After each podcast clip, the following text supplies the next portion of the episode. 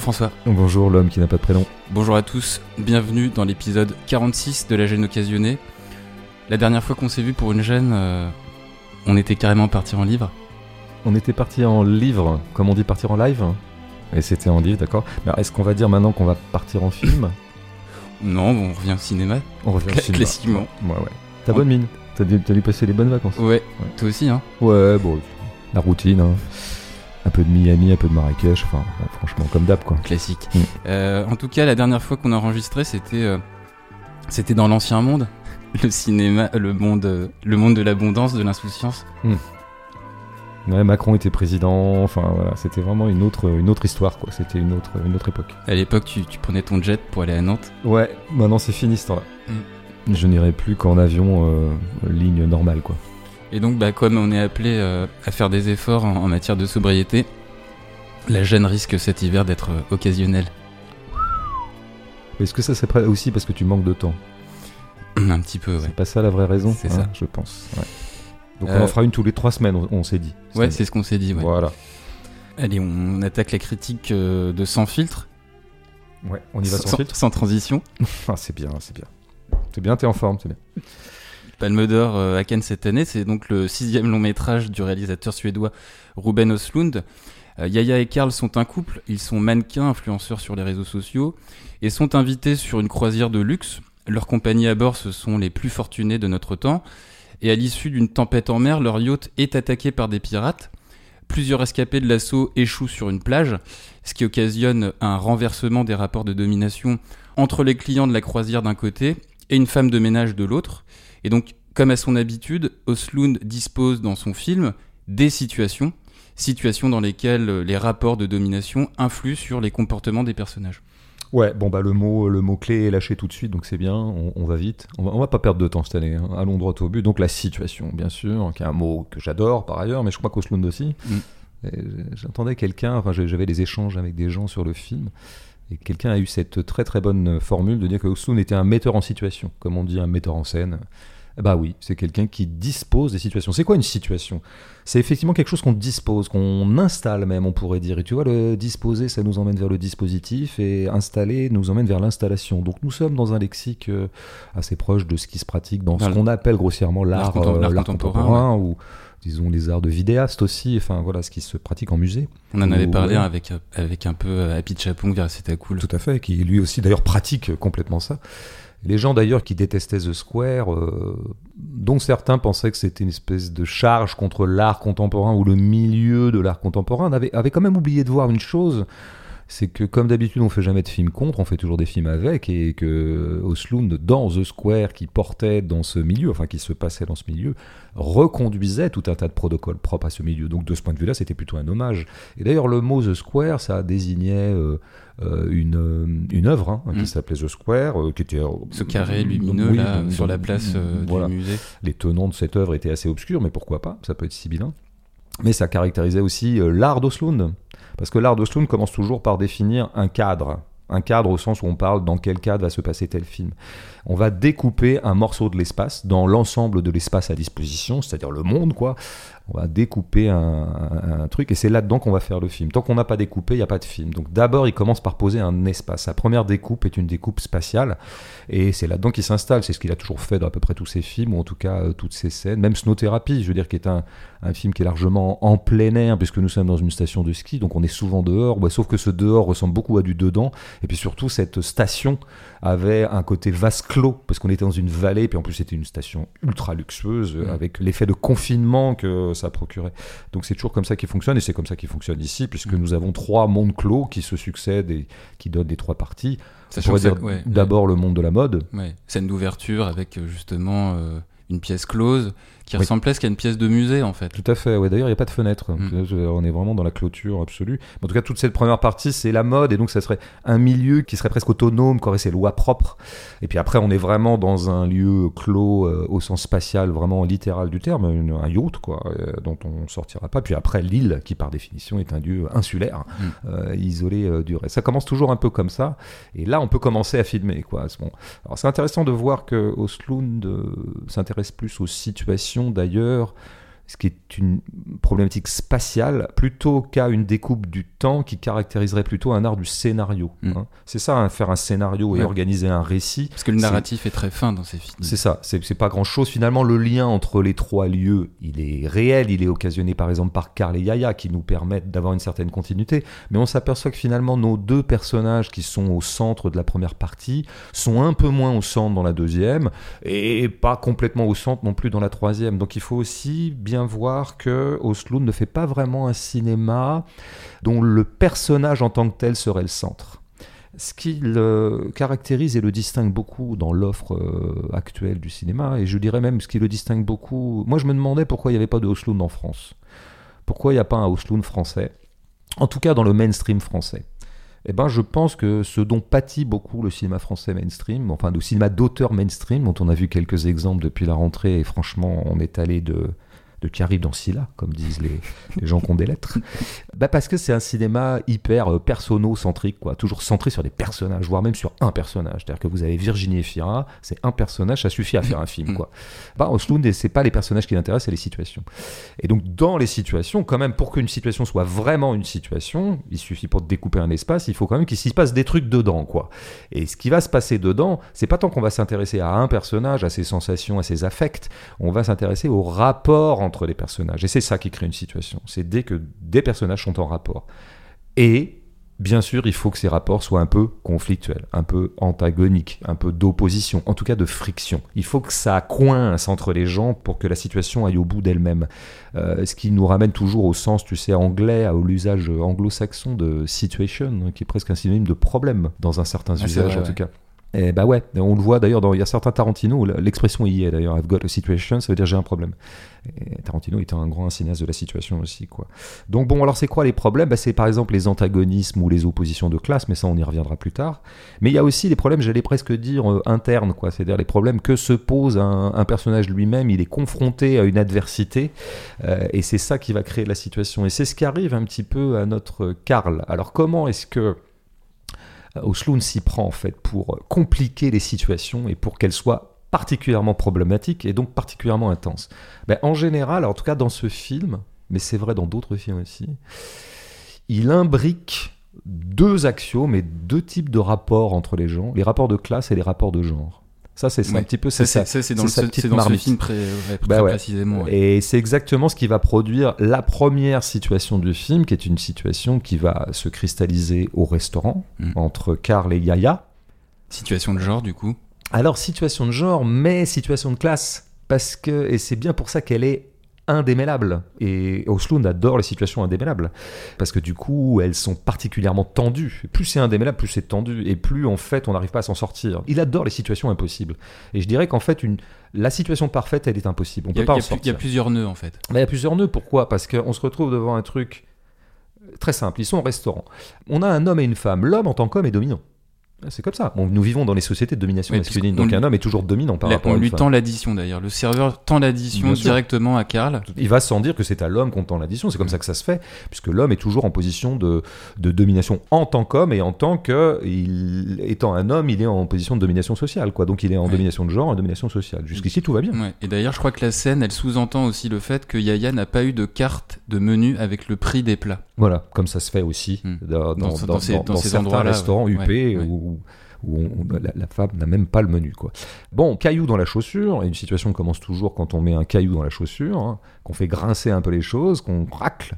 Bah, il se trouve qu'on apprend ce qu'on, une confirmation de ce qu'on a appris dès la première scène, qui a été dit par le journaliste qui interviewe les mannequins hommes Hmm. là, qui attendent pour Qui le fait son casting. making-of. À savoir que chose que je m'étais jamais dite parce que je suis un imbécile, mais les mannequins hommes sont évidemment moins, payés, que les ouais. mannequins femmes. Oui. Pour une raison simple, c'est qu'en fait, dans nos sociétés capitalistes, nous sommes payés en fonction de notre valeur marchande et que bien sûr, un mannequin femme a une plus grande valeur marchande qu'un mannequin homme, les choses étant ce qu'elles sont.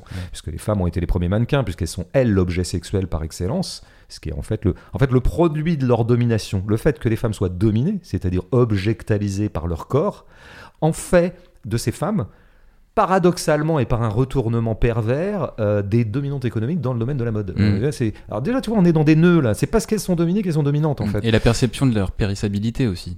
Oui, tout à fait. Donc il faut les payer d'autant plus, comme on dit des footballeurs parfois, Mm. euh, absolument.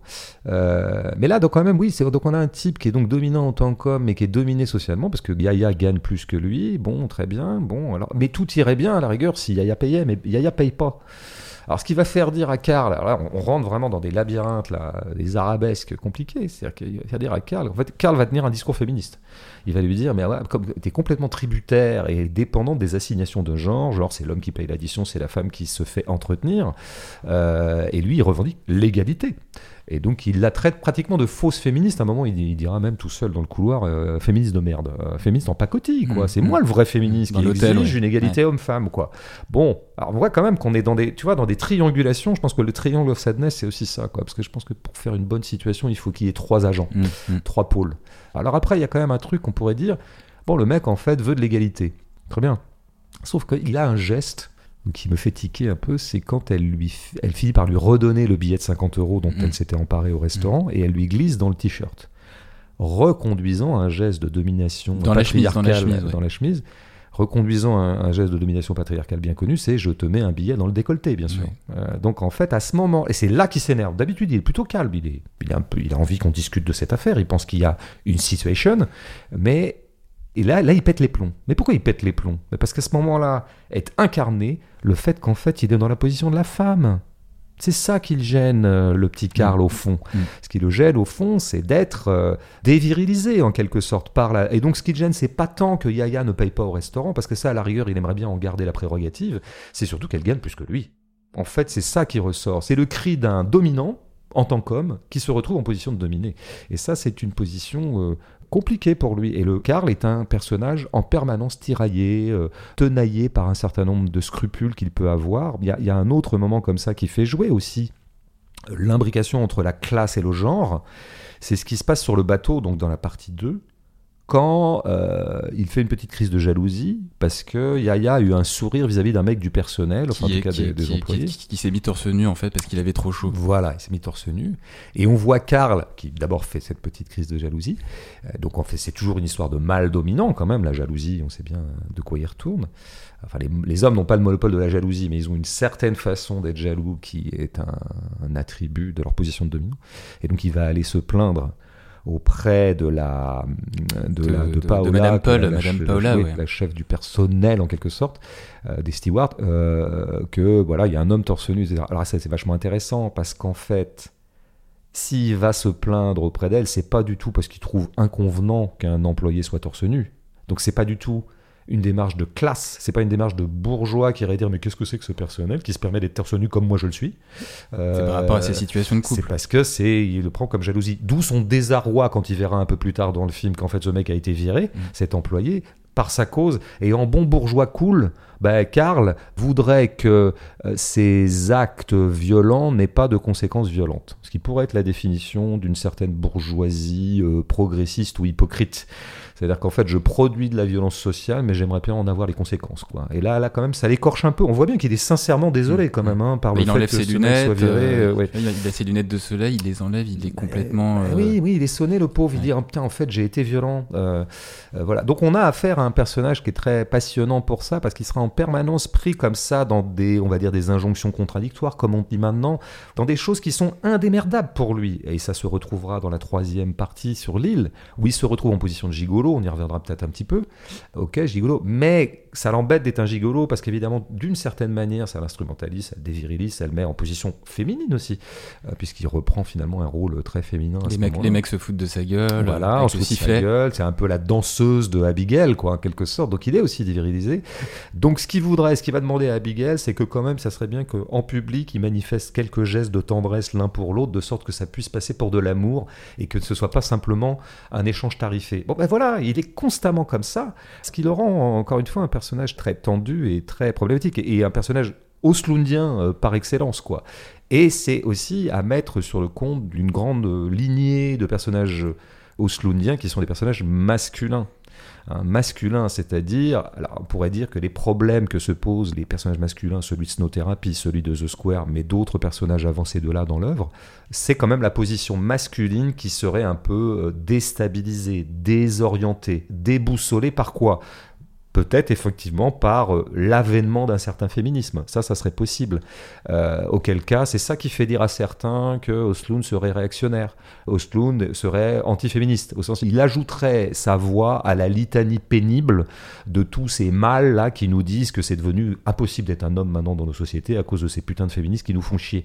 Bon, je pense qu'Osloon, ça vaut mieux que ça. Je pense qu'il prend acte du fait qu'il y a une certaine émancipation qui, de fait, déstabilise un petit peu la position mâle et la position euh, masculine. Et donc, euh, lui, c'est ça qui l'intéresse, c'est de filmer cette déstabilisation-là, cet inconfort.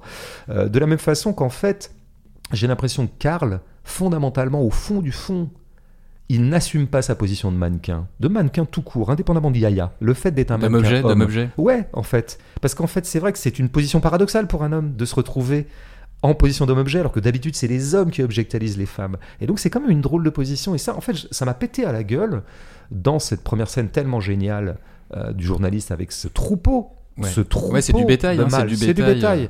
Euh, uniforme, ils sont tous comme ça, ils ont les mêmes abdos, les mêmes, enfin, j'ai une espèce de standardisation des corps, Ouais. etc. Et pourquoi en fait elle est particulière? Et je me suis dit en fait que la même image avec un amas de corps comme ça, avec des femmes, ne me ferait pas le même effet. Pourquoi ça me ferait pas le même effet? On pourrait dire parce que euh, je serais plus érotisé et donc j'en perdrais toute ma lucidité. Oui, sans doute. Mais pas que.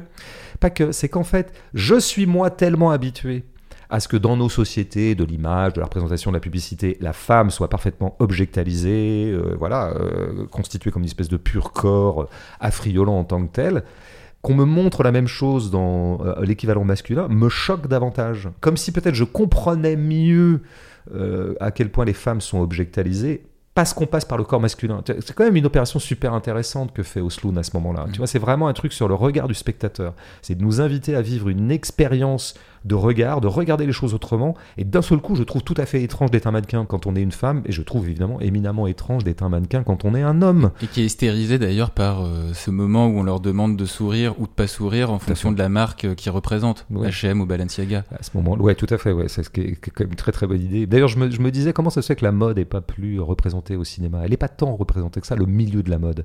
J'ai un élément de réponse hein, qui serait purement économique, hein, ce qui serait que souvent, je pense qu'on fait des films pour la télé, pour les diffuseurs de télé. Les télés vivent sur les annonceurs et souvent les annonceurs sont des produits de luxe et donc ont à voir avec le mannequinat et tout ça. Osloon est sans doute à ce moment-là dans une telle position économique maintenant un peu favorable parce qu'il sort d'une palme d'or, il en est une deuxième, qu'il peut, se permettre, lui, il peut se permettre même de nommer des marques. Tu vois, c'est pour ça que j'y pensais Mm. par rapport à ce que tu viens de dire sur H&M et. Balenciaga. ouais. Euh, mais en tout cas, voilà, ça nous donne, je termine là-dessus ce premier truc, ça nous donne quand même un, un personnage de Karl qui est dans la lignée de ces personnages masculins, inconforté. Et je crois pas qu'il faille prêter à Osloon des sentiments réactionnaires qu'il n'a pas. C'est simplement quelqu'un qui prend acte du fait qu'il y a un malaise du côté du masculin à cause de phénomènes sociaux contemporains dont par ailleurs on peut tout à fait se réjouir. Et ça donne le dernier plan du film, qui est un plan où on Qui pourrait... court ou Karl, Oui. Court C'est-à-dire que je pense qu'on fait une erreur en essayant de narrativiser ce plan. C'est-à-dire, par exemple, de se dire, en fait, de le scénariser, d'en faire un segment de scénario. C'est-à-dire, où court. Euh, Est-ce qu'il va, est-ce qu'il va rejoindre euh, Abigail et, et Yaya Voilà, Euh, c'est c'est la première chose qu'on se dit. Il y en a même, j'ai lu quelque part qu'on pensait qu'il fuyait l'île, enfin en tout cas qu'il fuyait la petite communauté de la plage de naufragés. Mm. Mais plus sûrement, on se dit que peut-être il est en train de courir vers Yaya parce que peut-être pensant qu'Yaya est en danger, ou peut-être courir vers Abigail et Yaya parce que pensant qu'elles sont en train de lui faire un enfant dans le dos, ou peut-être un couple c'est en train de se créer malgré lui. Enfin, je sais pas. Mais en fait, moi, je pense qu'il faut déscénariser ce plan. Et d'ailleurs, euh, si Osloon avait voulu le scénariser, c'est-à-dire l'inscrire dans un système de cause et d'effet et d'actes qui créent une conséquence, bah, il aurait ajouté deux plans. Enfin, il nous aurait donné plus d'indices. Il veut absolument dénarrativiser ce plan en en faisant un plan unique et autonome, et pour qu'on le prenne littéralement, on le prenne dans ce que physiquement il incarne, et il incarne quoi? Il se fait écorcher un peu la peau. alors déjà, il y a de l'écorchure, donc on- c'est vraiment une, un À cause de la végétation de la, de douleur l'île. et de l'inconfort. Mm. Voilà, il est Mm. inconforté par la végétation, comme il est inconforté pendant tout le film. Mais surtout, il court vers nulle part. C'est une course déboussolée, parce que je crois qu'on a affaire à un homme déboussolé, un homme sans orientation, un homme qu'on pourrait dire désorienté. Ce dernier plan, l'efficacité de cinéaste, de l'intelligence de cinéaste de Osloon, il arrive à incarner la désorientation d'un personnage en créant un plan qui lui-même, par son autonomie dans le système de montage, est lui-même désorienté. Ah, t'es en forme, hein? Bah, j'ai fait beaucoup de sport aussi, t'es marrant, toi. Je Là, je suis, je suis au top, je suis en pleine santé. Euh, il y a deux ans, euh, au moment du, du tout premier confinement en 2020, j'avais lu une tribune euh, de cet intellectuel de gauche qu'on ne présente plus, William Will, Ouais, Enfin, de gauche, c'est très discuté. Hein. Ouais. Bah, en tout cas, moi, j'ai un grand, grand philosophe. ouais. De droite peut-être tu- Bah, bah, Il y a beaucoup de livres qui. c'est bon, tu, tu sais bien que la, la- la somme bibliographique d'études sur William Will est maintenant infinie. Ouais. C'est comme sur Godard. hein. C'est vrai. Et à cette époque, euh, Sans filtre n'était pas encore sorti, et, et cette prise de parole, elle s'inscrivait dans un contexte lié à la pandémie et, et au confinement. Alors quel rapport avec le film, me diras-tu? Bah oui, je, vais, je, te- je te le demande. Quel rapport avec le film? Bah, Le rapport, c'est que ce texte portait sur euh, le rapport à la matière, au monde physique de la classe dominante. Alors j'en lis un petit extrait. Qu'est-ce qu'un privilégié? Quelqu'un qui ne subit pas ou subit peu le monde physique. La hauteur de la place d'un individu sur l'échelle des privilèges est inversement proportionnelle au nombre de fois par jour où le monde physique s'impose à lui. Fin de citation. Ah, C'est bien dit. C'est pas mal, hein Ah, c'est pas mal du tout. Ouais, quel talent c'est William. Quel talent ce Will. Euh, et donc pour revenir au film, euh, les trois parties documentent ça en fait. Au début, après le dîner dans un restaurant donc haut de gamme comme on l'a dit, il pleut. Yaya et Karl ne rentrent ni à pied, ni à vélo, ni en transport en commun, mais en taxi. Leur niveau de vie les préserve en quelque sorte de la pluie ou des odeurs du métro. Sur le yacht, le fait d'être servi, c'est bien l'une des traductions concrètes que ce ne sont pas les dominants qui vont à la matière ou qui la manipulent, mais la matière qui vient à eux par l'intermédiaire de dominés, toutes les fois où on leur apporte à boire ou à manger. Alors évidemment, cet aspect-là, il devient encore plus flagrant dans les scènes dites de l'île, puisque ce trait caractéristique du dominant, de ce fossé entre lui et la matière, bah, il apparaît lorsqu'il s'agit de se débrouiller pour aller chercher de la nourriture, en l'occurrence pêcher du poisson, le cuire, le préparer, puisque les clients du yacht sont incapables d'allumer un feu. Alors, il y a un plan large du film qui résume de façon symbolique ce que je dis, c'est-à-dire qu'on a dans le même cadre euh, deux natures de matières différentes. L'une est située en haut du cadre, puisque le Nutella de Dimitri arrive du ciel, acheminé par hélicoptère, et en bas du cadre, on voit d'autres dominés, les agents d'entretien, nettoyer le pont du bateau.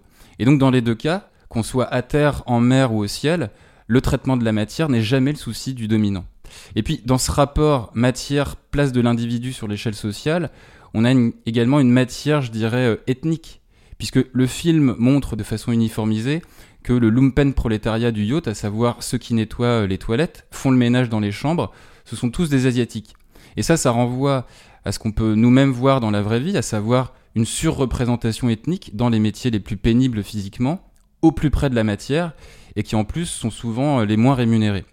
Et puis enfin, l'autre matière du film avec un grand M, c'est donc euh, cette profusion de matière scatologique pendant le mal de mer, double pied de nez d'Oslund vis-à-vis des dominants, c'est-à-dire que non seulement il dit dans une interview, je le cite, qu'il n'y a pas de meilleure image pour raconter le trop-plein de notre époque, ce qu'on avale finit toujours par ressortir, fin de citation, mais j'ajouterais aussi que le sadisme du cinéaste, il consiste à rendre palpable aux dominants une matière qu'ils subissent rarement et pourtant consomment sous sa forme la plus immonde. Bah, t'es en forme aussi, toi. Puis t'es resté quand même un putain de marxiste. hein, Ça, je veux dire, ça t'a pas. Pourtant, on m'a dit que t'avais passé des, des- des vacances de bourgeois, mais non, pas du tout. Ça t'a pas du tout. Je me suis radicalisé, on m'a ouais, dit. Ouais, c'est dingue, quoi. ouais. Je, ouais, je, je repartirais par un, un truc euh, très toujours rudimentaire, enfin élémentaire plutôt. J'espère pas trop rudimentaire. C'est le quelle est la meilleure façon euh, d'incarner les rapports de classe euh, au cinéma? Eh bien, c'est que ces rapports soient visibles. Euh, le cinéma est un art visuel, euh, donc plus on arrive à choper les choses là où elles se donnent à la visibilité, et plus on, disons, on fait carton plein, quoi, on touche sa cible.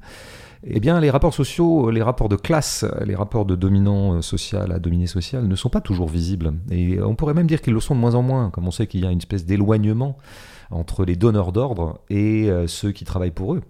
Alors, une façon quand même de faire en sorte que ces rapports soient visibles et s'incarnent dans le plan, eh ben, c'est qu'il y ait complaisance entre le dominé et le dominant, entre le propriétaire et le prolétaire, on peut le dire comme ça. Mm. Et ça, bah, ça existe euh, particulièrement dans la situation euh, de maître à domestique. Quand je suis chez moi et que j'ai ma femme de ménage qui est en train de faire mon salon, ce qui arrive assez peu, je rassure les gens qui trouveraient que je, je suis d'un seul coup moins de gauche, mais admettons que j'en ai une, eh bien nous nous retrouverions dans la même pièce. Ce qui était hein, un peu le cas dans le film Chanson douce.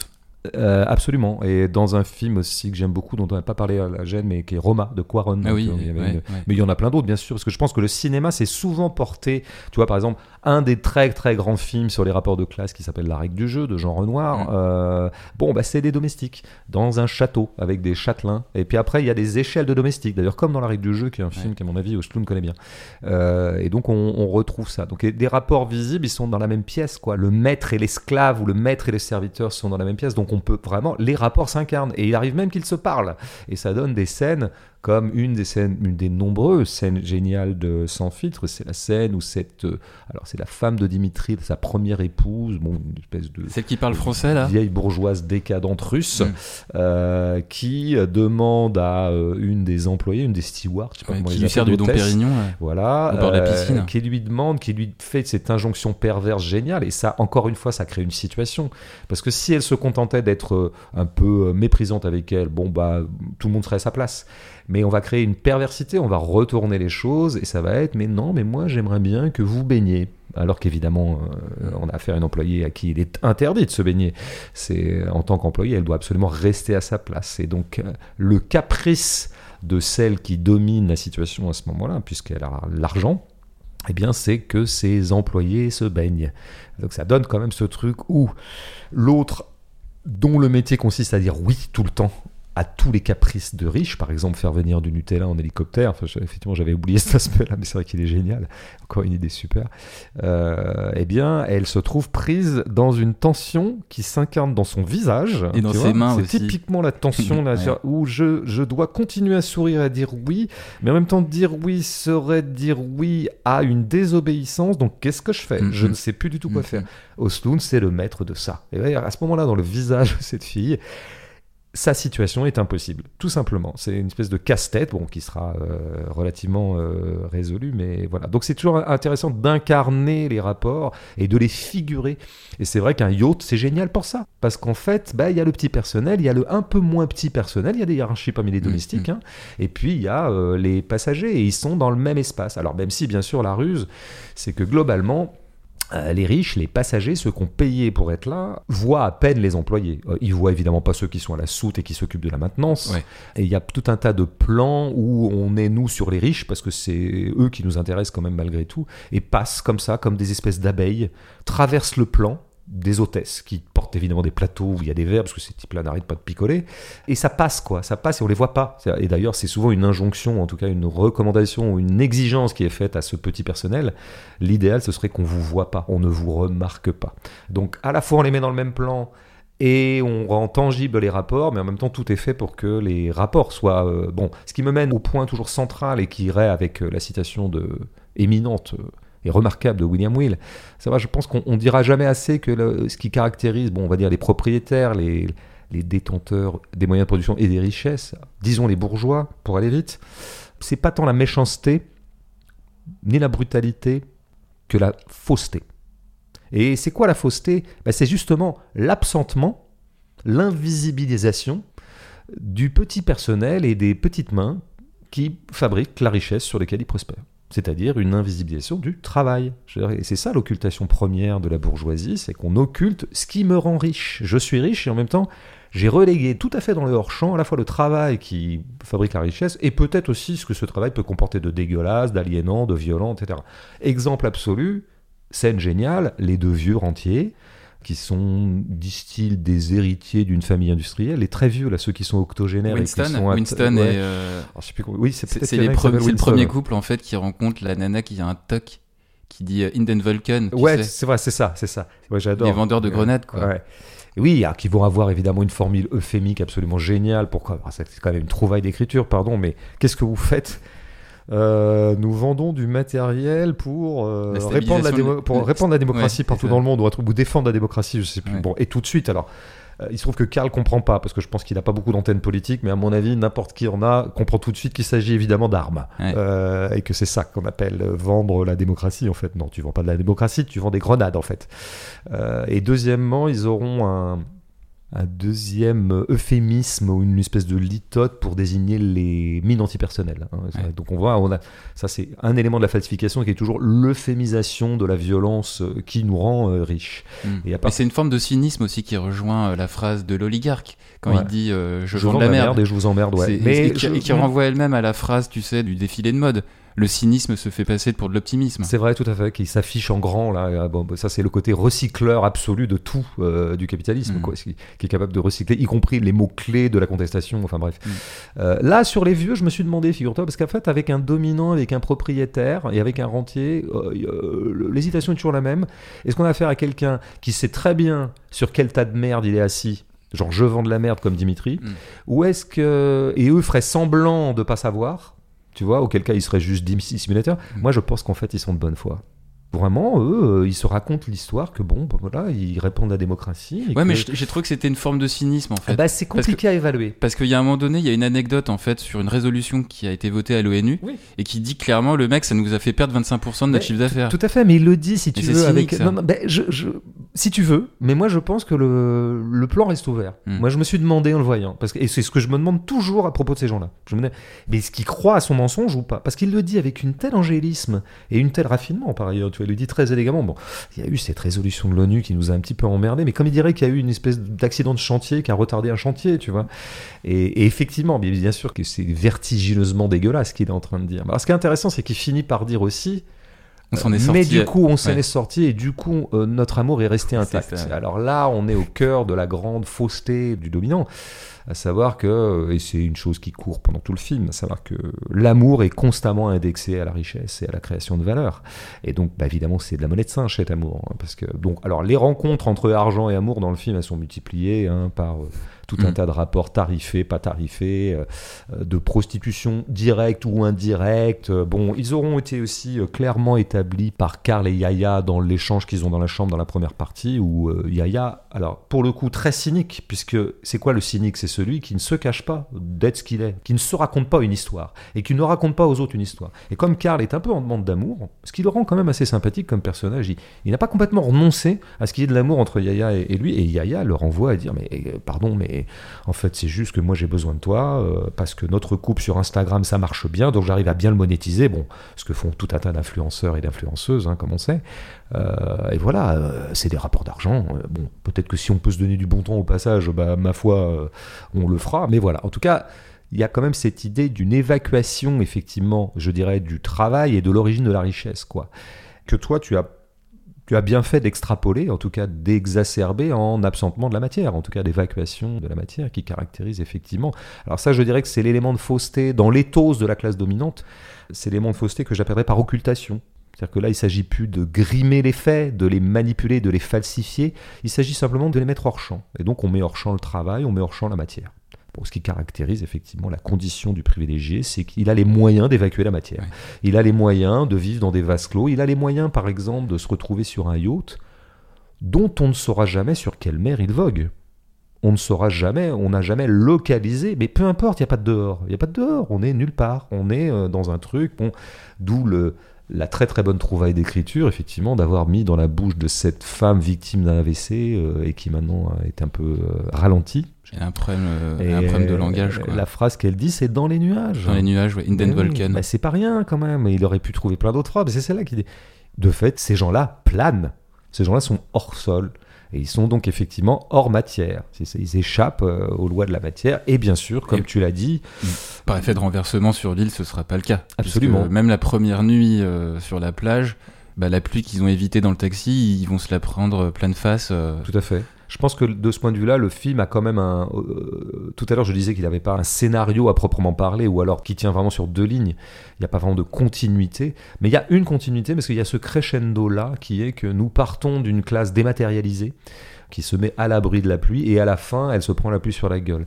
Entre-temps, tu auras une zone intermédiaire où Osloon s'amuse à disposer effectivement ce monde dématérialisé et qui a évacué la matière, mais à faire tourner un peu des éléments matériels autour des corps. Mais pour l'instant, c'est relativement inoffensif. Scène très emblématique de ça, c'est celle où ils sont tous les deux, Karl et Yaya, sur les transats, là, sur le pont du yacht, Mhm. et ils ont un échange à propos justement de ce type torse nu. Je crois que c'est à ce moment-là. Et une mouche tourne autour Oui, de oui, c'est c'est d'ailleurs un, un leitmotiv visuel qui reviendra plusieurs fois. Cette, Euh, cette mouche-là. A deux choses étranges dans cette mouche. Premièrement, je pense que c'est une mouche numérique. Mm. Et donc on l'entend. Elle, elle nous perturbe. Mais il ne t'a pas échappé que Karl ne l'aperçoit pas. Mm. Il a même pas un début de geste d'agacement pour, je sais pas, se taper la joue ou avoir, tu vois, essayer de balayer la mouche dans l'air, comme on fait tout le temps quand il y a une mouche qui nous emmerde. Donc en fait, cette mouche n'existe pas pour Karl. Elle existe pour nous. Et pour l'instant, on en est là où un Osloon commence à envoyer dans le plan, souvent d'ailleurs de façon sonore, des microgènes, des micromatières qui commencent à... Il y a de la friture, et c'est après seulement qu'il enverra du bois, qu'il enverra les grandes eaux de la matière, si je puis dire. Mais pour l'instant, on en est juste à la pluie sur les vitres dans le taxi, la mouche qui tourne autour de Karl, sauf que lui, il s'en rend pas compte, ou en tout cas, ça ne gêne pas. Ce qui va s'avérer être un âne euh, sur l'île euh, se caractérise d'abord par un cri. Ouais. Mais c'est tellement génial de faire ça et tellement simple. Tu vois, c'est des effets cinématographiques, mais primitifs, et je comprends pas que tout le monde n'y ait pas recours, tellement c'est simple. Vous avez as des personnes qui discutent, c'est un petit peu comme Happy Chapon, tu vois, qui, dans la scène de restaurant, tu te souviens, qu'on avait Memoria, décrite ouais. et bam, d'un seul coup, il y avait ce bang, qui, ou ce boom, qui, ce fameux bruit qui était central dans le film qui était un élément perturbateur, alors pas du tout pour les gens, si ce n'est pour l'héroïne, mais tu vois, c'est des- vraiment des effets simples. Balance un tout petit peu de son dans une scène, et là, d'un seul coup, tu fais un tout petit peu vriller la scène. Sachant même. que Mais- c'était dans l'obscurité en plus. Oui, c'est vrai, c'est vrai, C'est- le soir, t'as le raison, soir, en absolument, ouais. Donc ce qui ajoute évidemment, surtout le cri, est évidemment, je défie quiconque d'avoir reconnu un braiement. Donc la ressource du son est quand même toujours euh, sous-utilisée au cinéma. Et Oslo, Louis fait partie des gens qui, bon, alors après, euh, voilà, pour finir, il balance un petit peu de la micromatière qui va un tout petit peu embarrasser ou altérer un peu nos corps dématérialisés. Bon, par la suite, évidemment, il va. euh, je crois que tu voulais parler du burlesque, c'est le moment d'en parler, parce que le burlesque, Ah c'est oui. toujours ça. A- Le a- burlesque, c'est inconforter ou indisposer des corps en les soumettant à la matière, à des lois matérielles, ou en tout cas, au bas mot, à des lois physiques. Et c'est Mm. ce qui va se passer avec le, le naufrage. Bah, merci pour cette transition, François. Bah, je te l'offre. Vu qu'on va parler, de- on va analyser du burlesque, est-ce qu'on s'enverrait pas un, un petit extrait du film, une petite blague anti-marxiste? Ah ouais. Okay. Ronald Reagan, he said also, socialism works only in heaven where they don't need it and in hell where they already have it. that's, that's pretty Huh? good, yeah. Yeah. Okay, hold on. Got one here. Alors en français, c'est donc euh, le socialisme ne s'applique qu'au paradis, où ils n'en ont pas besoin, Hmm. et en enfer où il est déjà en place. Je la connaissais parce que il faut savoir, quand t'as grandi dans les années 80, je veux dire, tu t'es pris une bonne propagande anticommuniste presque quotidienne partout, et les blagues anticommunistes, ça y allait, tu vois. Je veux dire, euh, Ouais. Alors Oslund, il, il s'en cache pas dans les interviews, il dit qu'à chaque fois qu'il conçoit un film, l'idée c'est pas seulement euh, de montrer euh, les travers de l'homme contemporain, il y a aussi une ambition dans son geste qui est de divertir. Du coup, je propose qu'on se penche donc sur le, le burlesque du film à travers un artisanat de cinéma axé donc euh, sur les sons, t'en as un peu parlé, les corps, les gestes des personnages, mais aussi les objets du contemporain qui manipulent. Et évidemment, bah, la synthèse de ces éléments de cinéma comme matière burlesque, moi, ça m'a fait penser à Jacques Tati. Euh, on l'avait évoqué, tu sais, à propos de, de Carverne des Lépines. ouais, ouais. Mais de toute façon, c'est une référence d'Osloon absolue, hein, ça vraiment. Ouais. bon, D'ailleurs, il y a un film qui s'appelle Play, d'ailleurs, je crois, de, de Oslund, Ouais, en référence peut-être à. Que je présenterai d'ailleurs bientôt dans un, dans un cinéma parisien. Ouais. Ouais. D'accord. J'en dirai pas plus. Euh, pour moi, son meilleur film, Play. Ouais. Alors, est-ce que c'est effectivement pour toi, c'est une référence à Playtime de Tati? C'est ça que tu voulais dire? Pas du tout. Ouais, Play, Play, Playtime, ouais. Ouais. Mais je pense aussi, c'est pour Oslo, le- un film, c'est un jeu, c'est Ouais. une expérience ludique. Mm. Euh, tous les films jouent à quelque chose. Et c'est sans doute ça qui déplaît, mais c'est bien ça qui me plaît, moi. Mm, mm. Et donc Tati, bah, c'était notamment, euh, on l'avait dit, cette capacité à s'étonner de ce que produit la modernité comme burlesque à travers euh, des objets. Dans le film, on a par exemple le brumisateur Evian qui passe d'une fonction euh, se rafraîchir à s'hydrater avec un tout petit débit. Euh, autre objet, le, le smartphone bien sûr, et notamment ses incidences sur le dressage de nos corps. Je pense aux poses des femmes prises en photo, mais il y a aussi ces moments où le portable isole les personnages en situation d'échange. T'as donc euh, Yaya assise au restaurant quand l'addition arrive, mais aussi avant que le staff ne prenne le toboggan, le portable devient un agent de désocialisation et in fine de dépolitisation. Il y a un plan assez furtif qui montre tous les agents d'entretien euh, asiatiques rivés sur leur smartphone pendant leur pause, au lieu d'échanger, pourquoi pas, euh, sur leurs conditions d'exploitation. Bon, moi ça m'a fait un peu rigoler, mais... euh, Codon. Bah, c'est ce plan là, ce plan où on voit les asiatiques avec leur, leur téléphone portable. Euh, je sais pas si ça m'a fait rigoler, mais j'adore le plan, ouais, Ouais. parce que je trouve qu'il a une efficacité visuelle, comme souvent ce que fait Osloon, qui est un grand euh, visuel en fait. Ouais. Il faut quand même rappeler la base, comme d'ailleurs son un de ses maîtres, Tati. Tati, c'est d'abord un grand visuel. C'était la capacité d'incarner quelque chose dans un plan, de faire image, de faire figure de façon très efficace dans la disposition dans le champ. Et ça, c'est un plan ouais, très efficace. Après, non, moi, je serais pas mort de rire. Non, j'étais pas. T'as- des drôles de rire, Non, hein. j'étais pas en mode MDR, mais Ouais. euh, je- ça m'a fait sourire quoi. un peu quand même. Et donc côté son, moi je vais pas tout énumérer, mais on a une amplification euh, du réel et du burlesque avec par exemple sur l'île un petit bout de poulpe lancé par Abigail à Madame Paul euh, dans un Tupperware alors qu'elle s'attend à plus de nourriture. Euh, où t'as aussi évidemment les déglutitions qui précèdent l'orgie de vomi pendant euh, le dernier dîner à bord du yacht. Hmm. Et puis, il y a autre chose que faisait Tati, c'était euh, des variations d'effets comiques à partir d'une même matière. Je renvoie les auditeurs euh, au cuir des fauteuils noirs dans une salle d'attente de Playtime. Et dans Sans filtre, ce sont plutôt toutes les modulations opérées autour des régurgitations qui accroît notre rire à mesure qu'elles se généralisent et s'hystérisent en fin de séquence. Au départ, c'est donc plus ou moins progressif avec une, première dose de vomi qui éclabousse euh, une vitre pendant qu'il pleut. Et puis petit à petit, on assiste à, à une gradation de jets qui atterrissent dans une nouvelle modulation, cette fois de récipients en forme creuse, à savoir euh, bah, d'abord une assiette, ensuite une cloche de plat, un chapeau, ce qui fait que ça crée comme ça bah, un effet multiplicateur sur la matière qui eux-mêmes se superposent aux glissades, aux malaises. Du coup, à certains moments du film, on atteint une radicalisation de l'étrangeté qui passe par le burlesque. Et ce niveau de burlesque, d'étrangeté, ce sont précisément les moments où un brouillage s'opère en nous, spectateurs, où on est tiraillé entre le vrai et le faux, le réel et la fiction. Mais ces jeux de brouillage, ce sont aussi des moments où nous apparaît une vérité. On l'avait dit à propos de Sorrentino, le réel, notre réel, contient parfois lui-même une part d'irréel, d'irrationnel. Et l'irrationnel, l'invraisemblable, par exemple chez Oslund, ça peut être l'instinct de survie d'un père face à une avalanche qui fait qu'il en oublie sa femme et ses enfants. Mais on a aussi certaines colères qui ont parfois révélé notre bestialité en référence à la scène de l'homme singe dans The Square. C'est-à-dire que dans certaines situations, notre corps prend le dessus sur la raison. Et donc, l'option que je propose, c'est de considérer Ostlund comme un cinéaste réaliste, y compris dans les scènes les plus burlesques où la bestialité des personnages ressurgit.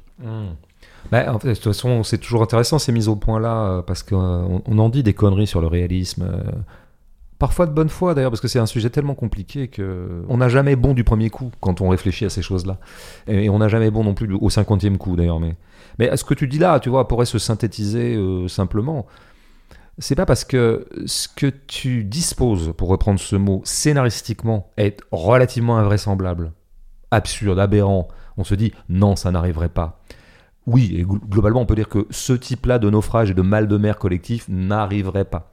Oui, sauf qu'en fait, ça déclenche, ça ouvre du réel, qui est un réalisme de la matière. Donc tu peux avoir un irréalisme de la situation, tel que vécu par des humains, et tel qu'on peut se dire que des humains ne pourraient pas la vivre, mais par contre, ça ouvre une sorte de précision et de méticulosité dans les effets matériels de cette situation qui a été décrétée ludiquement par le scénariste Osloon en disant on aurait dit que, on aurait dit qu'il se passerait ça, et maintenant voyons ce que ça fait, et maintenant traitons ça de façon extrêmement sérieuse matériellement. Et donc il y a un réalisme de la matière là-dedans qui est effectivement peut-être le truc le plus subversif à opposer à une classe qui est dématérialisée. En fait, le film est politique par là, en fait. Il est par là, par ses moyens cinématographiques, beaucoup plus que par ses énoncés marxistes qui fleurissent un peu partout dans le film, mais j'y reviendrai.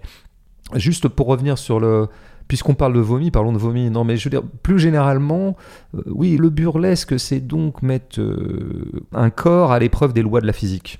Alors, exemplairement dans le burlesque originel, euh, en tout cas cinématographique, le- la loi de la physique par excellence, c'est-à-dire la gravité. Euh, bon, et hum, donc c'est les corps qui tombent, qui tombent pas, qui s'empêchent de tomber, qui sont maladroits, s'empêchent de tomber, etc., etc. Là, euh, c'est autre chose euh, à quoi le scénario, en tout cas le maître du jeu Osloon va confronter ses corps.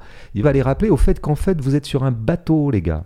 C'est-à-dire que tout avait été fait pour absenter le fait que ce soit un bateau. Cette mer n'existe pas, personne ne la regarde jamais, on sait jamais de quelle mer il s'agit. Bon, et puis surtout, eh bien, de la même façon qu'ils sont hors sol, donc ils ne sentent pas le sol, ben, on sent pas l'eau, on se sent pas flotter, puisqu'à aucun moment on tangue. Le retour euh, par le naufrage, ou en tout cas par toute cette scène-là qui va précéder le naufrage, Ouais, la qui tempête d'ailleurs en mer. vient, quoi. la tempête plus que le naufrage, parce que La le naufrage vient de, plutôt des grenades. La tempête en mer qui, je dis entre parenthèses, euh, il y a des petits clins d'œil visuels assez rigolos aussi, tu sais, dans la salle de restaurant, où t'as des tableaux euh, Bah oui, rom- d'inspiration romantique Mais- avec des tempêtes. Tout à fait, mais moi je pense ça, comme d'habitude, toi tu rigoles beaucoup parce que tu es inconséquent et irresponsable, mais moi je pense ça au sérieux. C'est-à-dire que le fait que la scène de tempête commence par ce truc, c'est-à-dire qu'en gros, jusqu'ici, nous avions un bateau en carton, nous avions un faux semblant de bateau, nous avions un faux commandant, un commandant qui ne sert à rien.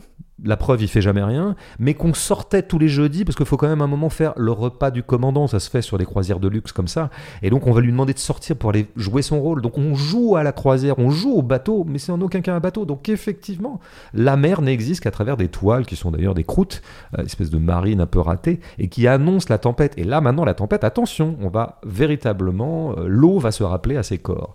Et donc, bah, premier effet de l'eau qui se rappelle au corps, un effet génial, enfin, je veux dire, une idée encore de cinéma, mais simple, ludique, enfantine, cette idée. C'est l'idée que les corps penchent, quoi. Et que, Ouais. mais oui, non, mais c'est ça, c'est du tati pur. Ouais. C'est une trouvaille de tati. Donc, je- moi, je veux bien que des gens détestent Oslo, il n'y a pas de problème. Allez-y, les gars, continuez à lui chier dessus. Mais je veux dire, je veux pas entendre un seul des pourfendeurs d'Oslo un jour me défendre un film de Tati. Voilà, euh, entendons-nous sur cette charte. voilà, il n'y a pas de problème. Et après, comme ça, on sera copains. Parce que ça, c'est typiquement une idée Tati. Simplement, elle vient pas de Tati, c'est pas un copiage, c'est inspiré d'eux. En tout cas, c'est dans le même esprit Tati. Trouver des, des petits biais tordre un tout petit peu les corps. Comme moi, je préfère ça d'ailleurs au moment où véritablement le, ça devient. Le, le- euh, ouais, la caméra, elle, elle tangue vraiment, quoi. Ouais. Et donc voilà, et puis après, regarder, se demander de façon ludique aussi, et par amour de la matière, amour de la matière, ah, quelles peuvent être les conséquences en cascade de ce, juste de ce biais, de ce pencher, du fait qu'on ait perdu un peu le pied. Et ben là, il va s'amuser, effectivement, c'est le tremblement de la gelée dans les assiettes, c'est une bouteille qui, euh, Qui qui, roule, glisse sur, qui- qui roule sur le parquet, c'est une table, une petite table genre de salon qui glisse, c'est bon, y a Le un- chariot, le chariot de, Oui. de ménage aussi qui Très explose très dans, très dans très le bonne idée, très très bonne idée. Et là, à ce moment-là, à quoi est-ce qu'on a affaire On a affaire à quoi? Les gens pourront toujours dire, à ce moment-là, Osloon règle ses comptes avec la bourgeoisie et les ultra riches en leur balançant un naufrage dans la gueule. Mais je veux dire, quand c'est un chariot qui se prend dans la gueule à un mur, là, c'est pas anti-bourgeois, ça. Qu'est-ce qui anime Ruben Osloon quand il filme un plan comme celui-là? C'est-à-dire quand il prend 4 heures sur le tournage pour faire un plan comme celui-là, parce que ça prend 4 heures. Mais ce qui le prend à ce moment-là, c'est pas la haine anti-bourgeois, c'est pas on va régler le- notre compte à ces connards, c'est l'amour de la matière. L'amour enfantin des systèmes de cause et d'effet de la matière, des lois de la physique au travail. Voilà ce qu'il prend. Alors il y avait ce texte d'un pourtant très bon critique. Parmi les textes euh, qui assassinent le film, il y a celui de Luc Chessel, Journaliste Bon. chez Li- à qui, Libération. peut pas, qui peut pas être génial à chaque fois. Et, il peut se tromper. Bon, bah donc, mais comme je le disais en introduction, il se contente pas de dire non, moi, sans fit, désolé, très peu pour moi. Il dit que le film est haineux, hein, qu'il n'y a pas d'amour dans le film, pas du tout d'amour, bon, et que tout ça ne sert que de la haine. J'ai l'impression que là, Luc Chessel confond sa propre haine à l'égard d'Osloon et la projette sur Osloon de sorte qu'il y fait de quelqu'un d'haineux. Je pense que c'est plutôt Luc Chessel qui est haineux vis-à-vis d'Osloon. Mais surtout, ce que néglige totalement ce texte, mais tous les autres textes aussi, c'est qu'il y a de l'amour dans ce film, vraiment de l'amour tout le temps. Et c'est de l'amour, alors je dirais, c'est l'amour de la matière. Osloon est un amoureux de la matière, comme tous les grands burlesques d'ailleurs, et peut-être comme tous les gens qui font de la comédie, en tout cas ce type-là de comédie. Bon, qui pour moi, tu comprends bien, indépendamment d'un autre amour qui est quand même intéressant pour un cinéaste, qui est de l'amour du cinéma. Euh, la joie de cadrer. La joie de cadrer, la joie de faire des plans. Je veux dire, quiconque ne ressent pas devant les deux heures et demie de Sans filtre une jubilation permanente d'avoir affaire à un immense cadreur et de voir la joie qu'il a de cadrer, le plaisir qu'il a à produire des cadres, parce que Dieu sait si ces cadres sont pensés, épurés, que c'est un grand Mm. découpeur, etc. Moi, je comprends pas qu'on puisse pas au moins jouir de ça. Après, ok, Osloon est un nazi, Osloon est un fasciste, un misogyne, tout ce que vous voulez, mais il y a ça. Bon, ceci étant dit pour euh, nos amis euh, contempteurs euh, d'Osloon, je reviens à l'amour pur, c'est-à-dire le... Qu'est-ce que c'est qu'au bout du compte le jeu que nous propose toujours Osloon C'est, euh, je pourrais dire, d'organiser le désordre. Ce qui nous renverrait à une immense euh, chanson du groupe euh, Addix, un groupe Mhm. de punk rock de la fin des années 70. Ah, je connais pas. Organized Confusion, chef-d'œuvre absolu. D'accord. Je vous le recommande. Euh, organiser le désordre, organiser la confusion. Là où effectivement nous avons affaire à des gens dématérialisés, on leur balance de la matière dans la gueule, on les soumet à la matière. Nous avons affaire à un monde ordonné. C'est aussi ça aussi le monde des dominants. tout est tristement ordonné. Tout est standardisé. Les corps de mannequins du début, ils sont ordonnés, ils sont euh, c'est- c'est parqués. c'est toujours des situations de bienséance en fait. Tout à fait. Qui Tout sont- ça, qui sont- et qui sont chacun, déréglés. chacun est bien à sa place. Euh, voilà, il y a Mais même je, un moment- m'aurai un peu sur la partie après. Même un moment, c'est vrai, mais on y reviendra. Mais euh, même un moment, tu vois, où justement euh, cet oligarque russe a, par caprice, demandé à ce que les employés puissent se baigner, bah, même le plan qui les voit glisser sur le toboggan est un plan absolument ordonné. C'est-à-dire que même ça, qui devrait être un moment un peu de vacances et de joie, enfin de vacances euh, au singulier, euh, tu vois, de fantaisie, bah, c'est très standardisé aussi. Donc vous avez un réel standardisé, nous allons le déstandardiser, nous allons organiser la confusion. Ce que symbolise bien sûr, entre autres choses, le, ça, c'est un motif qui revient beaucoup chez Oslo. Tu as trois ou quatre fois, je crois, le plan de la barre vide, la barre euh, seule, le gouvernail. Oui, Euh, oui, oui, c'est vrai. Bon, alors ça, c'est deux choses chez Osloon. C'est, euh, je pense que d'abord, il y a un truc qui va tout à fait avec son anarchisme euh, viscéral. Et ça rejoint une analyse qu'avait fait Éli- Élisée Reclus en son temps. Non seulement, enfin, je veux dire, un capitaine ne sert à rien. Un capitaine ne sert à rien. Voilà, c'est tout. Les gens qui nous dirigent ne servent à rien. Voilà. Ils sont pas là, ils sont bourrés chez, dans leur Mm. chambre, cabine, Ouais. euh, en écoutant des chants de l'armée rouge ou l'international, Ouais, c'est l'international. ouais. Euh, eh ben ça ne change rien. Le bateau, il avance, pas de problème, puisque les travailleurs, les vrais travailleurs, se contentent. Ça, c'est la première chose. Mais surtout, c'est la grande idée d'Oslo, enfin le truc qu'il adore euh, mettre en place, c'est il n'y a plus de pilote dans l'avion. Il n'y a plus. euh, Est-ce qui personne sera d'ailleurs le, prochain film? Enfin, ce sera pas exactement le synopsis du prochain film, mais dans le prochain film, ce sera euh, en fait le, le système de film en fait qui va s'éteindre en fait. C'est sur les longs courriers quand tu prends l'avion, Ouais. les écrans ne marchent plus en fait. Ah d'accord. Ok. Bah, comme quoi, je pensais pas avoir anticipé à ce point-là. Mais euh, en tout cas, il y avait ça dans le. Une de mes scènes préférées de tout Osloon, c'est la, la fin de Snow Therapy, euh, qui est dans le car. En Ouais, fait, tout, tout ouais, ce beau ouais. monde euh, prend le car pour redescendre euh, dans la vallée, enfin, je sais pas, prendre son train ou que sais-je.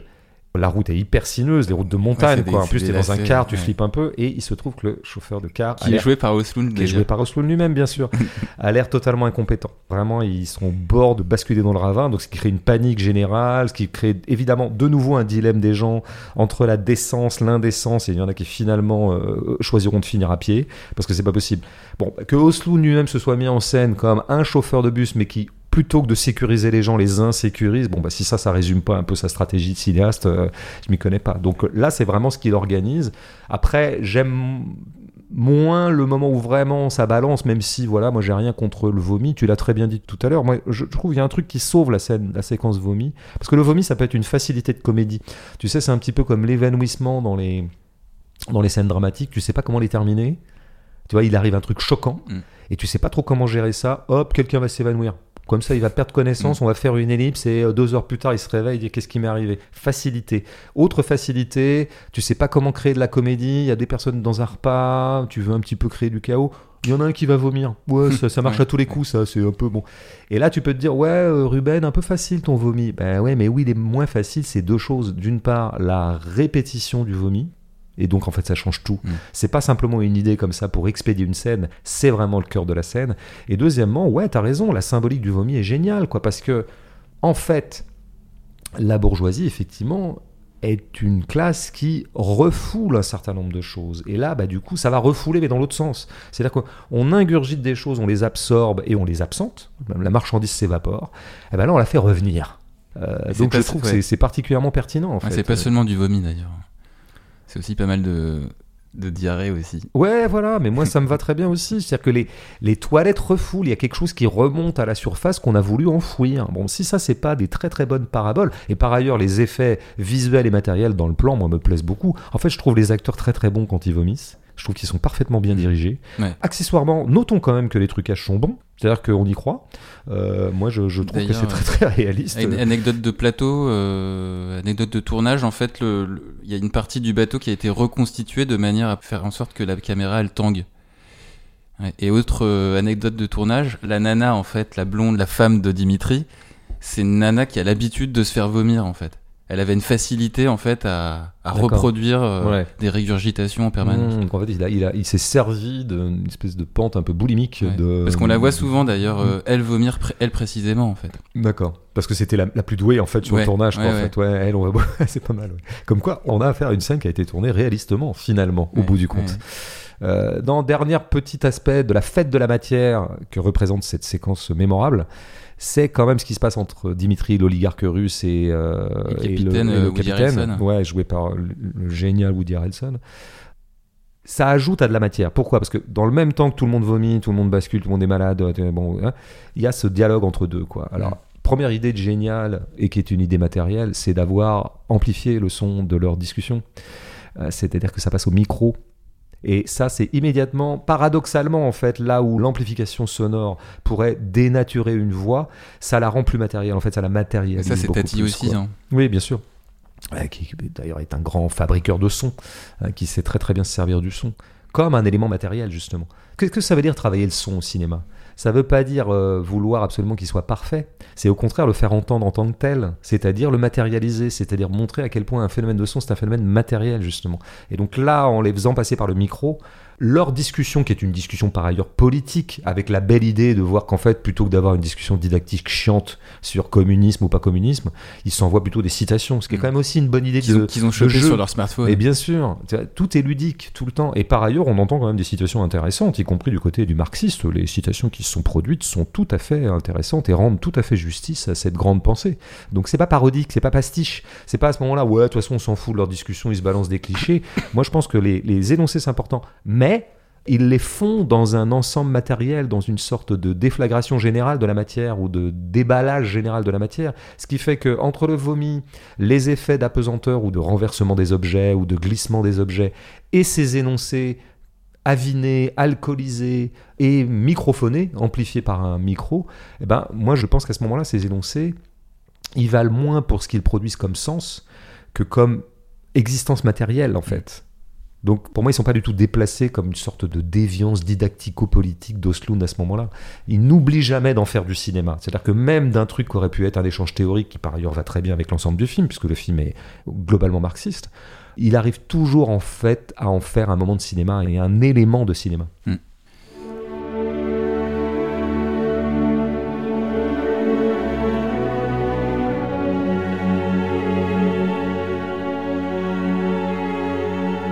Comme disait euh, Feu Jean-Luc Godard, ce sont les formes qui nous disent ce qu'il y a au fond des choses. Mhm. Bah oui, c'est ça.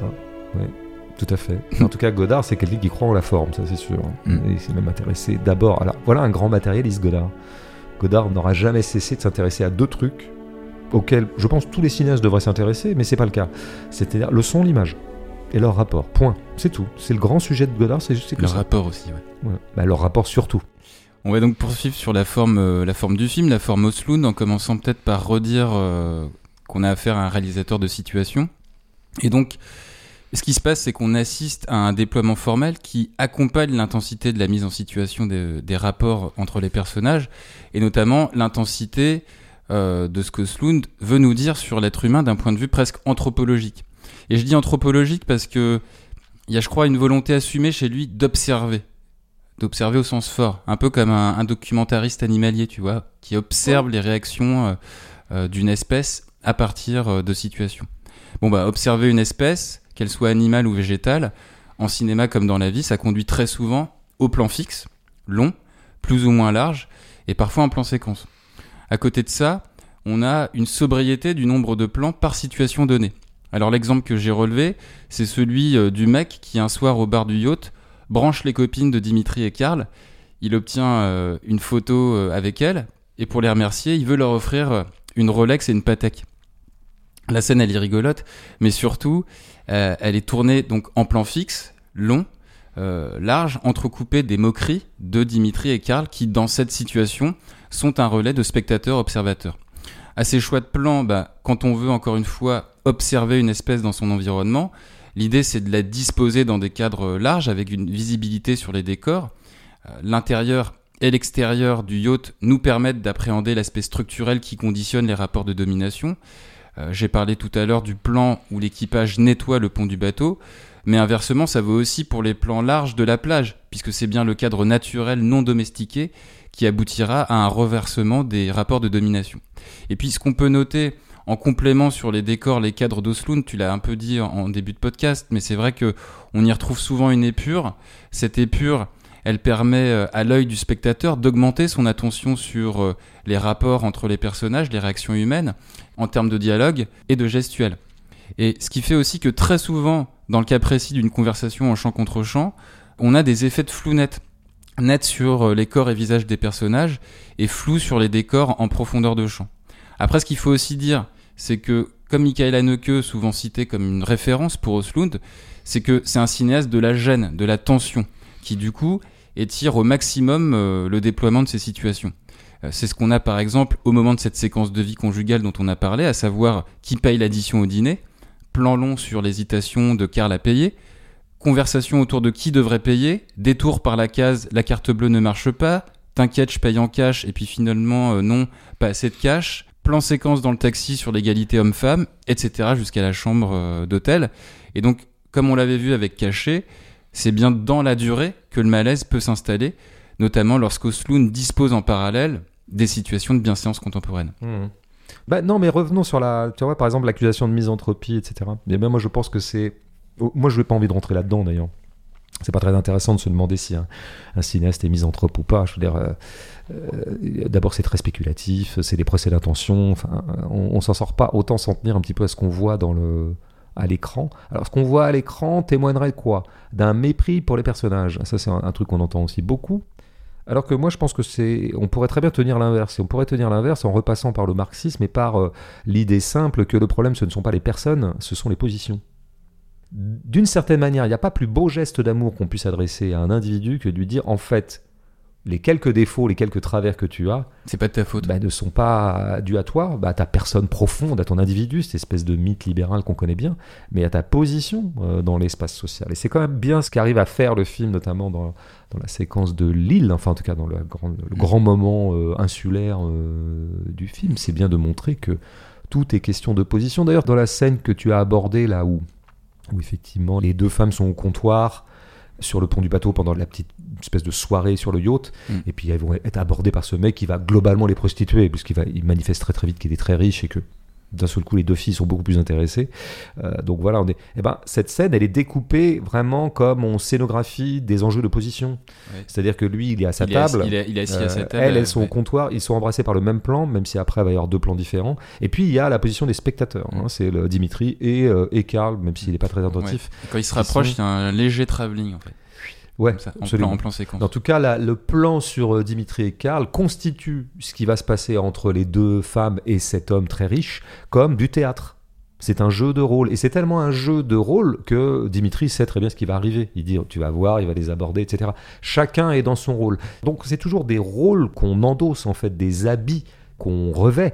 Et ça n'engage pas notre identité euh, profonde. Quoi. Et preuve en est que vous pouvez vous-même changer comme individu à partir du moment où vous changez de position. Et c'est bien ce que démontre le film, puisque à partir du moment où ces ultra riches, qu'on avait vu alcoolisés, cyniques, euh, un peu blasés, c'est-à-dire qu'ils sont essentiellement tristes d'ailleurs. Je veux dire, un Triangle of Sadness, c'est aussi ça que ça veut dire, même s'il y a un sens plus euh, précis et euh, dans le film qui est énoncé. Mais enfin, nous avons affaire à des gens qui sont attristés par eux-mêmes. Ils sont quand même apesantis par leur propre position.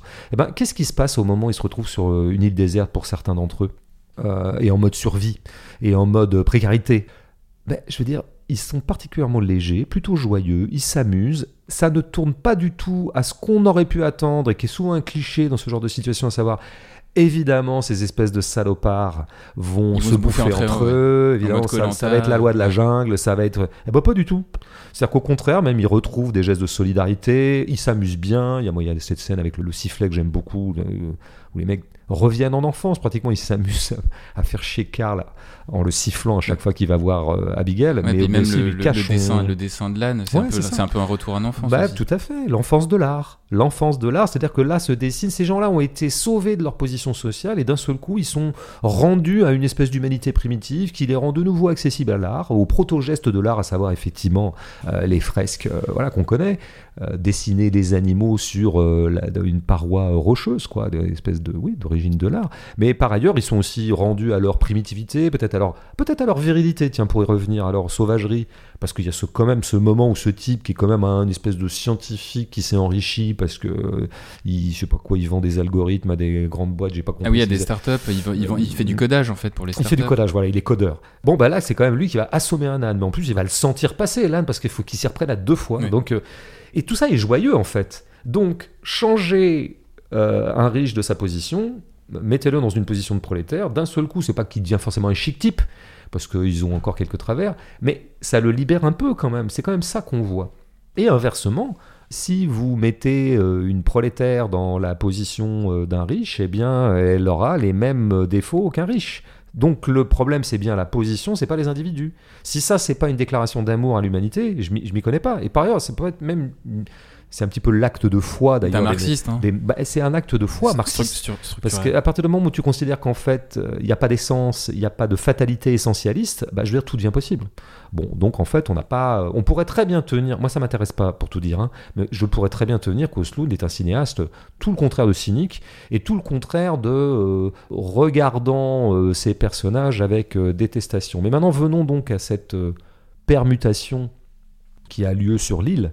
Abigail se trouvant euh, propulsée euh, comme, euh, enfin s'auto-propulsant d'ailleurs, chef de la petite troupe de survivants.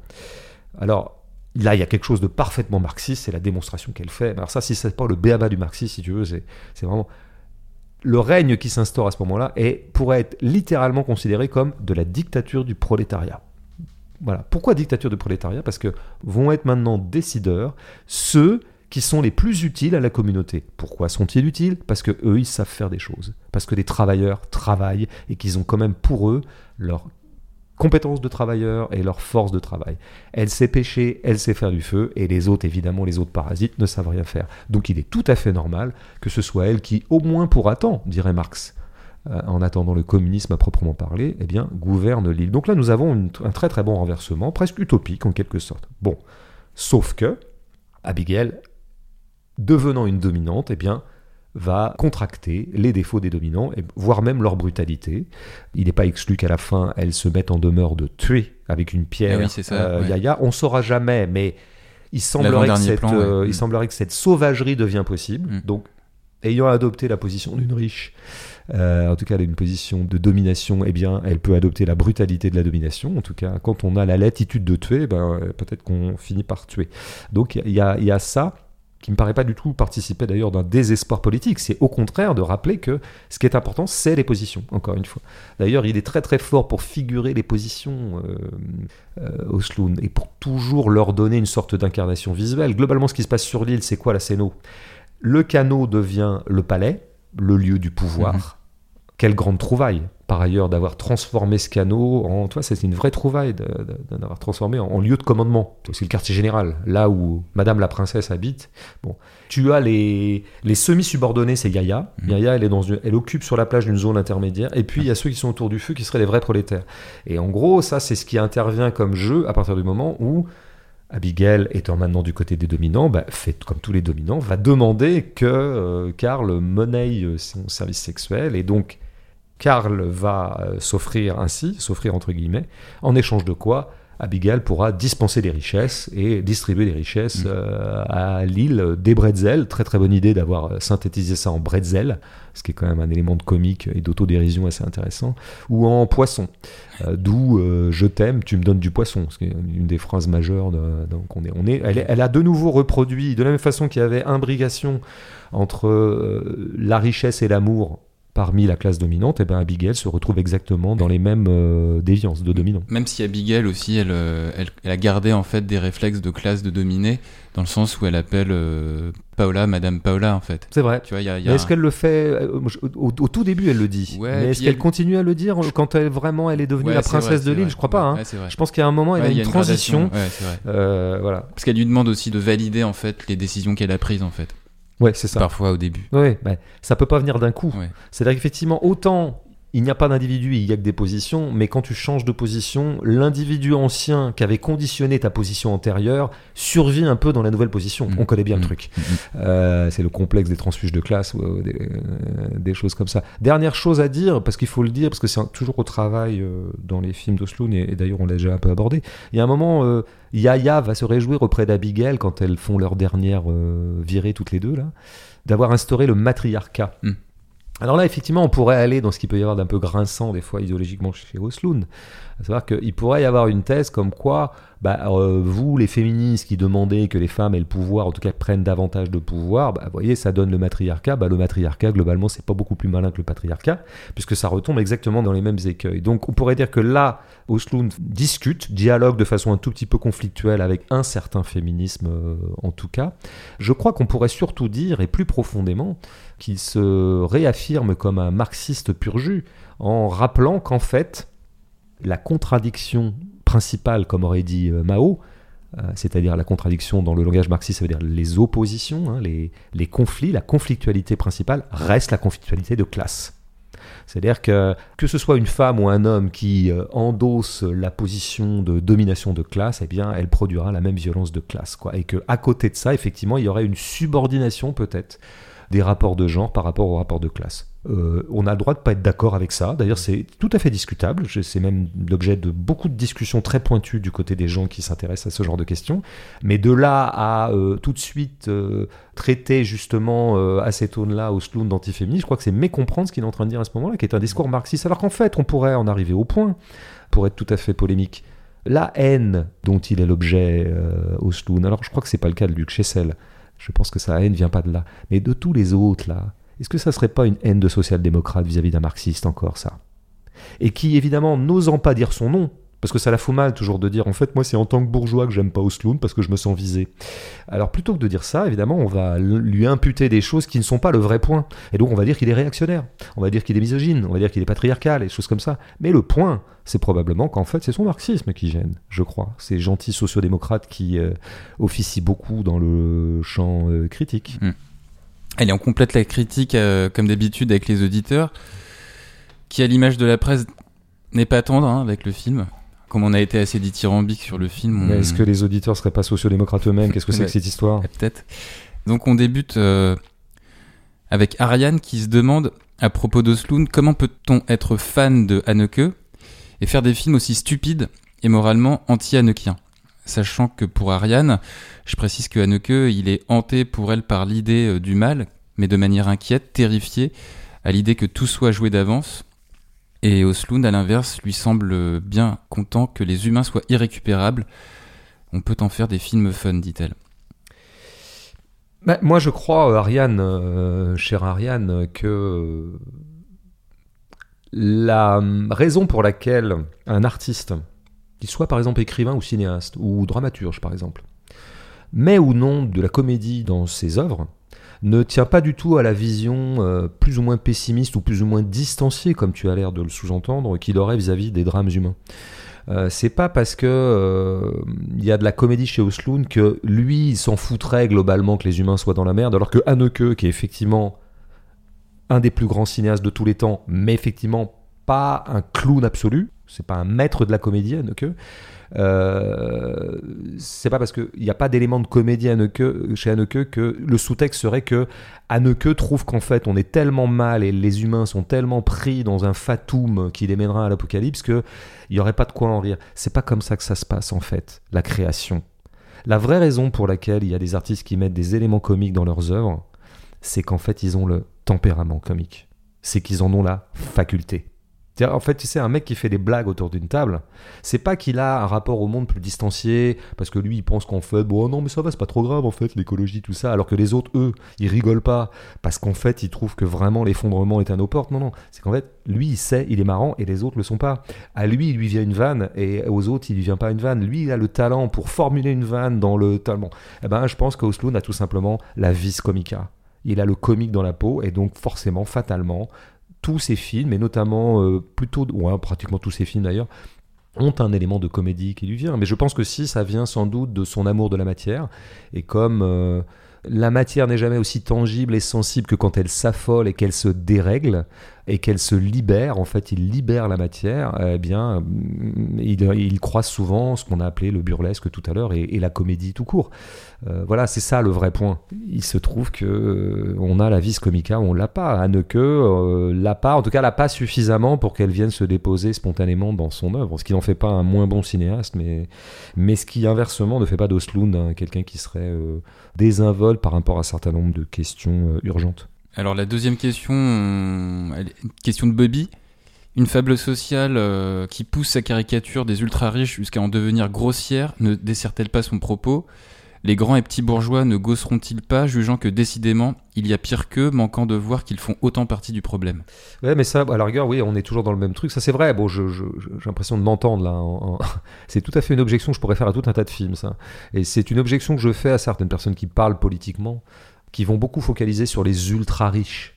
Et, effectivement, de focaliser sur les ultra riches a toujours pour effet immédiat d'exonérer les riches ou d'exonérer le tout venant de la bourgeoisie. C'est vrai qu'un un moyen bourgeois peut toujours se sentir non concerné, puisque moi je vais jamais sur un yacht, moi je suis pas oligarque russe, et moi par ailleurs je vends pas des grenades. Donc en fait, moi je suis à l'aise devant le film. Bon, il semblerait que nos amis euh, moyens bourgeois soient pas si à l'aise devant Osloon, comme je le disais tout à l'heure. Donc il semblerait donc que ce film, même si il a tendance à mettre en scène des ultra riches, quoique les deux influenceurs ne soient pas des ultra riches, il faut quand même pas l'oublier. Euh, donc il n'y a pas que des oligarques sur le yacht. Il semblerait quand même que Oslo mette le doigt dans ce qui est le cœur du rapport de classe, et c'est encore une fois cette histoire de distribution entre le travail et le capital, Ouais. quoi, globalement. Et ça, je pense que c'est à même d'embarrasser, de gêner aux entournures n'importe quel commerçant, voire petit commerçant ou moyen commerçant qui se retrouverait devant sans filtre. Donc non, je trouve pas qu'Osloon encourt ce reproche-là. Hmm. Ouais, parce que aussi le niveau de service euh, qu'il y a euh, dans le film, euh, tu peux aussi le retrouver si t'es moyen bourgeois euh, dans des pays euh, moins bien développés, tu vois. Tu, Tout à tu fait. peux l'avoir. hein. Ouais, ouais, absolument. Alors une petite question rigolote, euh, est-ce que c'est toi François ou, ou moi, l'homme qui n'a pas de prénom, qui paie la note au restaurant? Bah, en fait, comme de nous deux, euh, je suis la femme, euh, c'est souvent euh, l'homme qui n'a pas de prénom euh, qui paye, qui est lui un vrai homme. Je veux Ouais. dire, comme on n'en fait plus, un homme, un vrai. Euh, le problème qu'on a tous les deux, c'est qu'à chaque fois qu'on va au resto, et c'est à peu près trois fois par semaine, en fait, on se le fait toujours payer par le restaurateur, Ouais, bah, du fait de notre célébrité, quoi. À chaque fois, il nous reconnaît. Toi, il reconnaît que t'es un homme qui a pas de prénom. Mm. Il le voit tout de suite. Il reconnaît ta voix. Moi, il m'a vu en poster de foot hein, quand j'étais. euh, ouais, c'est non. Ouais, c'est ça. Et donc il nous reconnaît à chaque fois et à chaque fois on bouffe à l'œil. Donc ce qui fait qu'il n'y a jamais personne qui paye à l'autre. quoi. Relation euh, pas très égalitaire du coup. hein. C'est tout- tout- c'est toujours les, les autres qui payent. C'est jamais. Ouais, c'est ça. C'est jamais toi. Non, c'est jamais moi. Ouais. Euh, on conclut avec Jade. Jade Jade, Jade sans E. J-A-D. Ah, Jade. Ok. Jade. Jade. Moi je dirais Jade plutôt, non? Ouais. Ouais. Mais c'est un mec Jade ou une Je- fille? Peut-être, je pense que c'est un mec, ouais. Bon, on va voir si sa question est bête, c'est un mec. Un petit peu de féminisme de base. Que faire du livre que lit Karl dans le bateau? Donc c'est euh, Ulysse de Joyce, James Joyce. Il a un livre, tu sais, au moment où justement il y a la mouche. Ouais, au moment de la mouche. ouais. J'ai vu le livre et je me suis dit, ah, ça c'est pas anodin. Je veux dire, on n'est pas obligé d'en faire des caisses sur ce genre de détails, mais par contre, il faut toujours avoir en tête qu'un plan de cinéma, ça prend toujours trois heures à tourner. Donc quand vous mettez un livre dans les mains du comédien, c'est pas un acte manqué, comment dire, c'est pas un truc que tu fais euh, au passage. Non, non, c'est pesé. C'est pesé. Alors qu'est-ce que- je me suis dit, il y a peut-être un truc à en- faire. Alors y a, pour moi, il y a deux trucs à en faire. Il y aurait le premier élément qui serait un peu caustique, à savoir, on aurait dit un mannequin et on lui mettrait sans doute un des livres les plus pointus et compliqués de l'histoire de la littérature. Mm. Parce que c'est ce que je me suis dit aussi. c'est c'est un chef-d'œuvre, Ulysse, mais enfin, c'est un chef-d'œuvre qu'il faut avaler. Par ailleurs, qui fait 1200, 1300 pages. Bon. Euh, donc, il y a un effet comique de décalage, en fait, évidemment. Entre... Alors, on pourrait dire, bah, ouais, bah, comme d'habitude, il se fout de la gueule de son personnage. Il fait en plus du mépris de classe, parce que quoi Un mannequin ne lirait pas Ulysse? Bah, en fait, les mecs, euh, ouais, en fait, les mannequins, ils lisent pas Ulysse. En fait, ça n'existe pas. Donc, on- il a raison, d'une certaine manière, de pointer l'anomalie qui serait celle d'un Karl qui lirait Ulysse. Un peu comme, euh, tu sais, le, livre de chevet, enfin politique, dit-il euh, dans les interviews au Slund, Utopie réaliste de Rutger Bregman.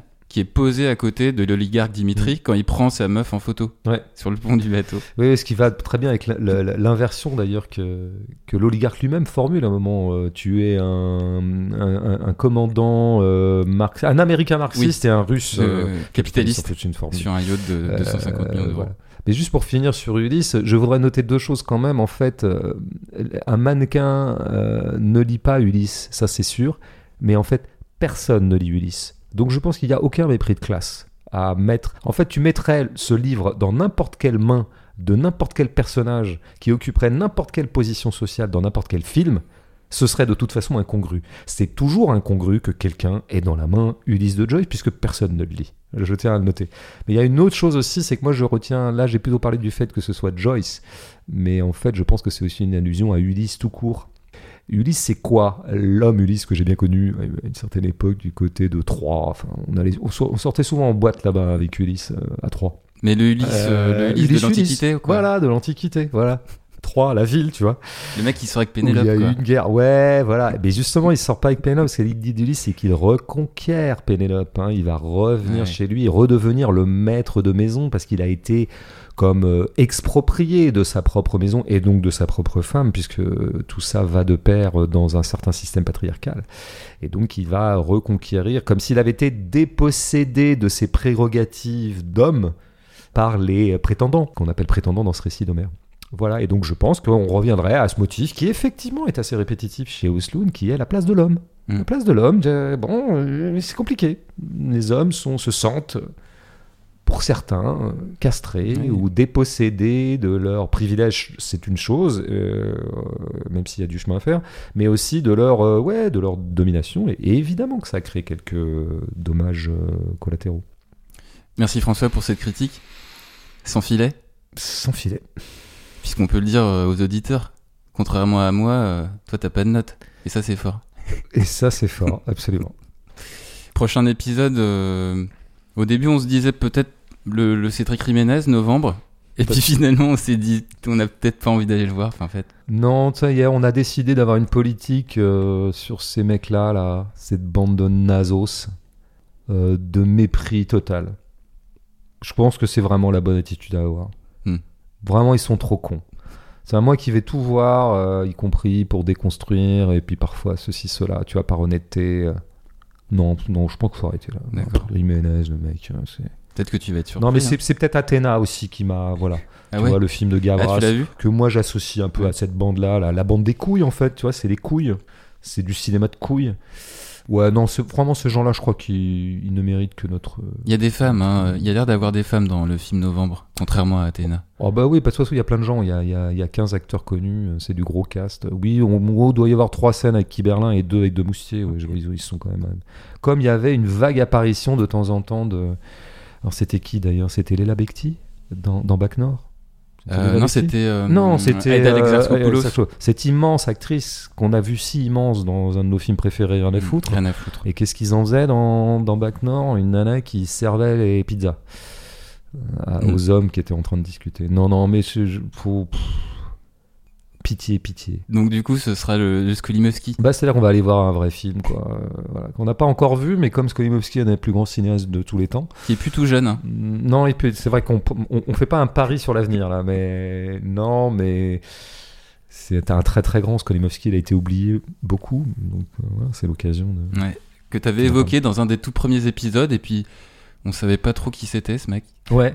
Les gens m'ont dit mais il joue, il joue dans quel club de Pologne, euh, Skolimowski? Il, il, joue, il joue ailier gauche ou Non, non, non, Skolimowski, c'est vraiment un cinéaste polonais qui a commencé en même temps que Polanski, d'ailleurs, la même école. euh, D'ailleurs, je crois qu'ils ont fait la même école à Lodz ou à Varsovie, je sais pas. Mm. Il a fait deux ou trois films polonais, puis après, très très vite, il a fait un film en France, un peu comme Polanski d'ailleurs, qui s'appelle Le Départ et qui est superbe avec Jean-Pierre Léo. Après, il a fait deux trois films anglais, dont certains sont géniaux. Et puis récemment, il a fait un grand film qui s'appelle Essential Killing. Ça, vous pouvez le voir en attendant de voir EO. Ouais. Donc, qui est le film qui sortira le 19 novembre. Voilà. Octobre. Et en plus, il y a un âne euh, au centre du film, donc ça, évidemment, Ah. moi, je, je peux pas. Ton animal pas- préféré, Mon animal préféré. Allez, salut François. Salut.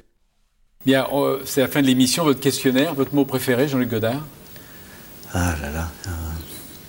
Euh, euh, euh, Chouxmousse. Pardon?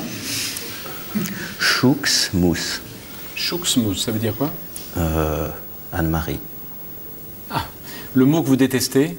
Ministre de l'Intérieur. Votre drogue favorite? Euh, le romanesque. Le son, le bruit que vous aimez?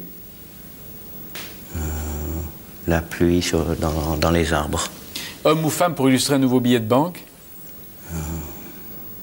Adolf Hitler, Le métier que vous n'auriez pas aimé faire ministre de l'Intérieur.